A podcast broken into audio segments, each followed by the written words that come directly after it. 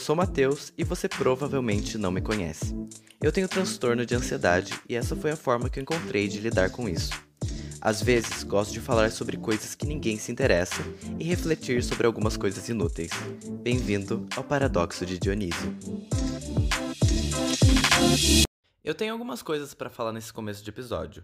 Primeiro de tudo, eu consegui foder com os meus dois fones. Ou seja, eu tô gravando diretamente do meu celular. Eu cheguei a comprar um outro fone, só que esse fone que eu comprei, o microfone dele é muito ruim. Então eu espero que esse áudio fique bom.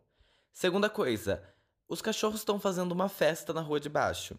Eu já chamei a polícia, já avisei, já falei que aglomeração não pode, mas cachorro não fala minha língua. Então assim, se tiver um latido de fundo, eu avisei. Terceira coisa, eu consegui um estágio. Então eu espero que você que está ouvindo isso esteja muito feliz por mim, porque eu estou! Ai, que orgulho! E esse é o motivo de eu não estar postando tantos episódios quanto eu gostaria. Mas eu espero que as pessoas que ouvem esse podcast encarem isso como uma grata surpresa. É, meus podcasts vão ser como se fosse um presente, entendeu? Um presente surpresa. Então não vai ter sempre, mas sempre que eu puder, eu vou fazer eles com muito carinho. Tom Holland já contou o nosso segredinho? Eu acho muito idiota ser fã de alguém. É, vou começar esse episódio um pouco polêmico, porque minha opinião sobre ser fã ou dedicar muito tempo da sua vida a uma pessoa que nem te conhece não são as mais positivas. E eu não tô dizendo que eu nunca fui fã de uma pessoa, pelo contrário, eu fui por muito tempo fã do Tom Holland, nosso querido Spider-Man. E eu acompanhava a vida dele, eu acompanhava os filmes que ele sempre tava. E eu gostava de fantasiar que um dia a gente ia se conhecer e ter um lindo relacionamento com direito a filhos e um cachorro. Coisa que nunca vai acontecer. Mas durante anos da minha adolescência, ele foi meu crush famoso. E eu acompanhava cada post, cada like, cada filme que ele tava eu assisti os filmes dos Vingadores, coisa que eu não gosto. Ah, é outra polêmica. Eu não gosto dos filmes dos Vingadores, eu não gosto de filme da Marvel. E eu assistia só para poder ver aquele garoto que eu admirava tanto e eu era completamente apaixonado e que não fazia ideia que eu existia. E acho que quando eu me dei conta que todas essas ilusões que eu criei na minha cabeça não seriam possíveis de realizar, eu entrei em choque. eu me toquei o quão triste era isso de criar expectativa com uma pessoa que você nem conhece. Eu acho que eu tô nessa fase, sabe? Nessa fase de negação. De perceber que é muito idiota você criar um relacionamento com alguém que não sabe seu nome. Você espelha todas as suas expectativas. Você acha que se você conhecer essa pessoa, talvez a sua vida se torne mais feliz quando essa pessoa ela não, não se importa com você. Ela não sabe quem você é. E você cria a ilusão que você conhece muito bem essa pessoa, pelo trabalho dela, pelo que você acompanha nas redes sociais, sendo que você nem foi capaz de ter uma opinião concreta sobre ela. Porque a única faceta que você conheceu dessa pessoa é a faceta midiática, a faceta que vem de filme, a faceta que vem de música, a melhor faceta e a faceta que essa pessoa escolheu te mostrar. Se você é um adolescente que está ouvindo esse podcast, eu passo todos os panos do mundo para você. Eu passo pano se você cria expectativa com personagem fictício de livro ou com personagem de anime. E quando se trata de ser um adolescente iludido com coisas que não vão acontecer, eu crio uma certa empatia, porque eu fui esse adolescente e acho que na adolescência tá liberado ser essa pessoa que se ilude com as coisas. Porque eu acho que na nossa adolescência a gente tem o direito de viver essas fantasias, sabe? Viver meio fora da realidade. Acreditar que na vida adulta a gente vai se casar com algum personagem fictício de um livro ou que aquele ator ou cantor famoso vai um dia conhecer a gente e se apaixonar.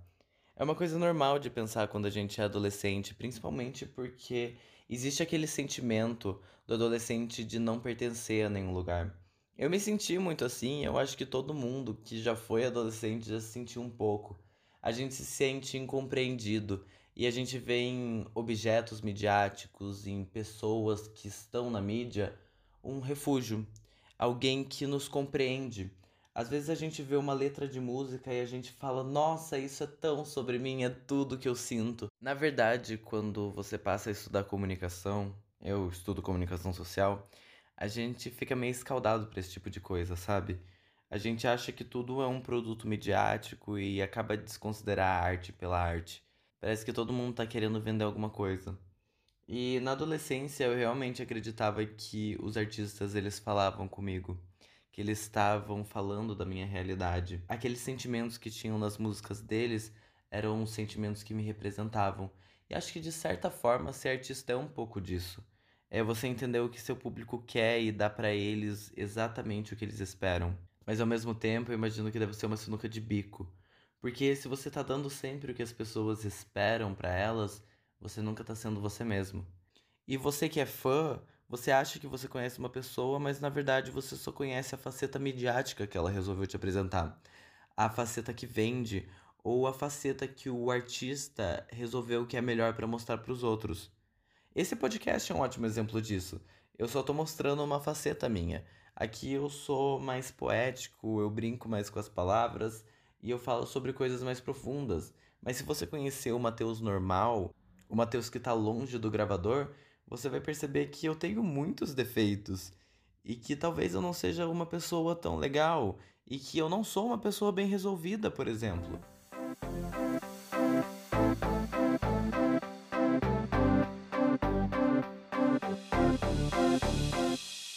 E eu vejo que esses artistas, quando eles mostram uma faceta que não agrada muito o público, eles são automaticamente descartados. E é complicado isso, porque um artista parece que ele só é válido a partir do momento que ele está correspondendo ao que você espera, o que você quer que ele faça. Eu acho que, apesar do dinheiro que você deve ganhar como um artista, deve ser muito difícil, porque você vive sempre na corda bamba Qualquer coisa que aconteça na sua vida, qualquer decisão que você tome, às vezes a pessoa que você está se relacionando pode destruir sua carreira. Seu público pode te abandonar por causa de qualquer coisa. E muitas vezes esse abandono ele vem de projeções expectativas que a pessoa não precisa corresponder. O que eu acho de idiota de ser fã de uma pessoa é justamente por você não conhecer ela, por ser uma relação unilateral. A famosa relação parasocial, que é aquela relação que você tem com uma pessoa famosa achando que você conhece ela, achando que você pode cobrar posicionamento, cobrar atitudes de uma pessoa que você não conhece pessoalmente. É muito comum a gente imaginar que quando a gente conhecer tal famoso, ele provavelmente vai querer saber quem é a gente e vai querer ser nosso amigo ou muitas vezes dar uns pegas na gente. E isso não é uma verdade.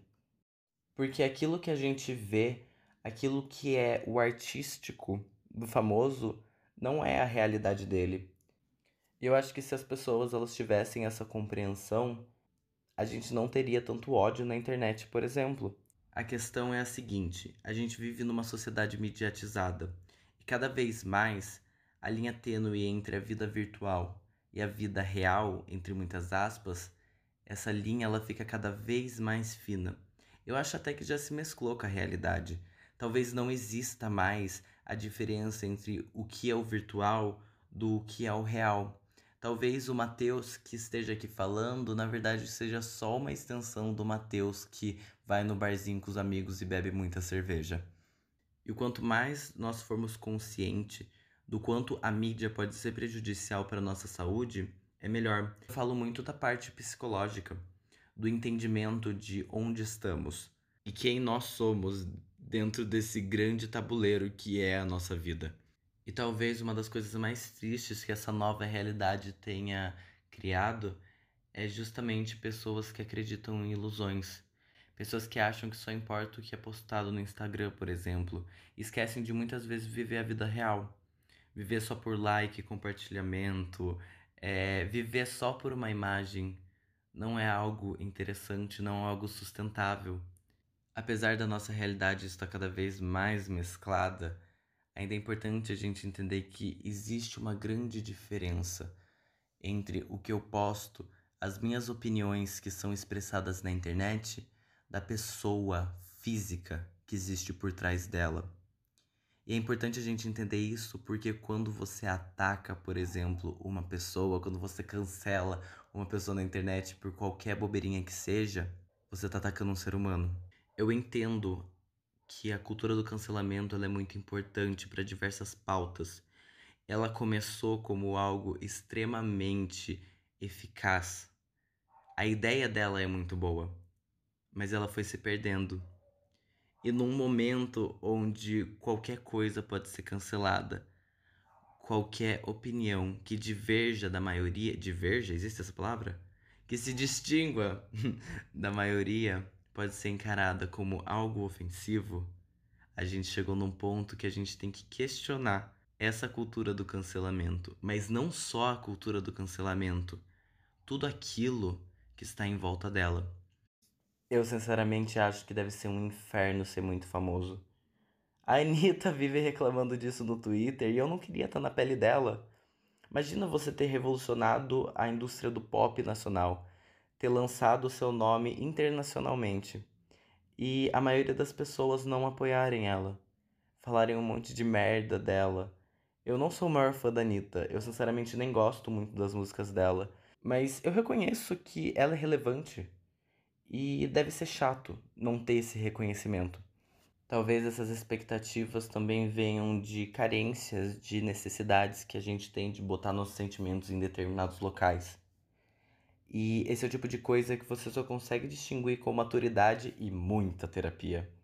Quer é entender que muitas vezes aquilo que a gente quer sentir, aquilo que a gente quer viver, não nos é possibilitado porque o ideal de vida não corresponde à nossa realidade. E talvez nunca vá corresponder, porque no final das contas, a nossa vida é só a gente lidando com um monte de merda em sequência e tendo alguns lapsos de felicidade. É errado a gente projetar nossas expectativas, o que a gente espera da conduta de uma pessoa, numa pessoa famosa ou numa pessoa minimamente influente só porque ela mostrou que pode suprir alguma carência. E talvez essa pessoa nem tenha escolhido suprir a sua carência, mas você pegou ela para Cristo. E agora ela é seu mantra. Ela é a pessoa que está sempre com você. Ignora que tem pessoas próximas de você que fazem muito mais por você do que aquele artista que você pendura um pôster na parede. Eu tenho uma visão muito pessimista da relação que um fã tem com seu ídolo. É, deu para perceber, né? Isso não é uma crítica a você que quer ser fã de alguma coisa. Você tem total liberdade de fazer o que você quiser. Eu detesto cagar regra na vida dos outros. Só que eu acho que é importante a gente refletir sobre como a gente está projetando a nossa energia e para onde a gente está colocando as nossas paixões. Se a gente não está alimentando uma ilusão que no final das contas não é saudável para o nosso psicológico. As relações de fã e ídolo são muito delicadas. Elas têm uma linha tênue entre a admiração e a loucura. E quando se torna só uma loucura sem medida, que sua vida se torna viver em função de uma pessoa que está na mídia, isso se torna um problema. Porque, queira você ou não, as pessoas que estão na mídia são ferramentas do capitalismo. Ah, eu adoro falar do capitalismo, né? Mas é verdade. No final das contas, o artista, ele não é tão artista assim. Arte pela arte é o maior mito que existe. As pessoas sempre buscam dinheiro, não porque elas são pessoas ruins, mas porque a nossa sociedade obriga a gente a buscar sempre o dinheiro. Eu e o Tom Holland, a gente teve um segredinho. Um segredinho só nosso, na nossa relação unilateral onde eu esperava sempre que um dia ele me notasse e percebesse toda a minha devoção para ele. E esse segredo nunca foi revelado a ele, porque no final das contas, esse relacionamento nunca existiu.